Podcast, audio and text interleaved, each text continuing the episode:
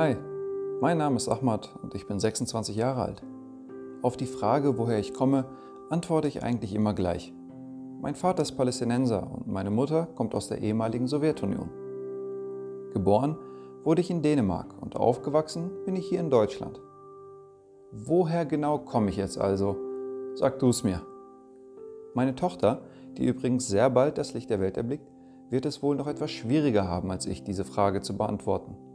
Denn ihre Mutter habe ich ausgerechnet auf einer sehr entfernten, schönen und geschichtsträchtigen Insel kennengelernt. Auf Kuba. Da eine Nation sowieso das Konstrukt menschlicher Vorstellungskraft ist, war für mich die nationale Zugehörigkeit auch schon immer ein eher dehnbarer Begriff. Ich bin ein deutscher Staatsbürger, spreche die deutsche Sprache perfekt, habe an deutschen Schulen und Hochschulen meine Bildung bis zum akademischen Mastergrad genossen und will der deutschen Gesellschaft gerne etwas davon zurückgeben. Ich würde sagen, sehr viel deutscher kann man doch gar nicht sein, oder? Glücklicherweise sehen das die meisten so.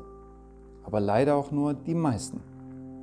Dabei will ich es den wenigen nicht einmal vorwerfen, dass sie es noch nicht geschafft haben, über meinen Namen, meine Haar-, Augen- und Hautfarbe hinwegzusehen.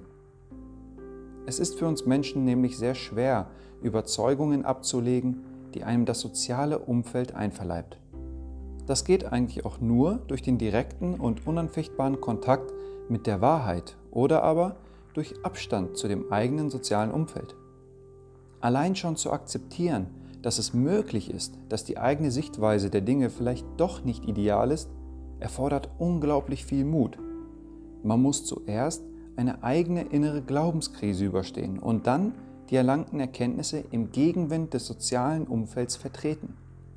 Ich weiß, wovon ich rede. Ich wurde streng religiös erzogen und ebenso energisch habe ich die vermittelten Ansichten auch verteidigt. In der Studienzeit musste ich dann umziehen, da die Uni etwas weiter weg war. Ich distanzierte mich also zwangsläufig von meinem ursprünglichen sozialen Umfeld. Weniger Kontakt, mehr Zeit für mich und meine freien Gedanken.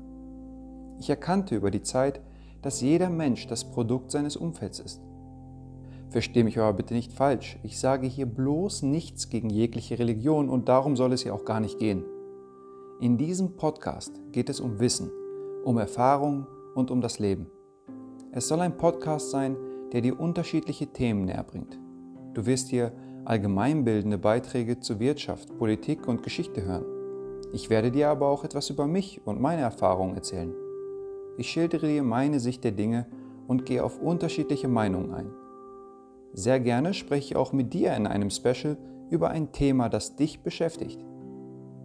Danke, dass du da bist und viel Spaß beim Zuhören.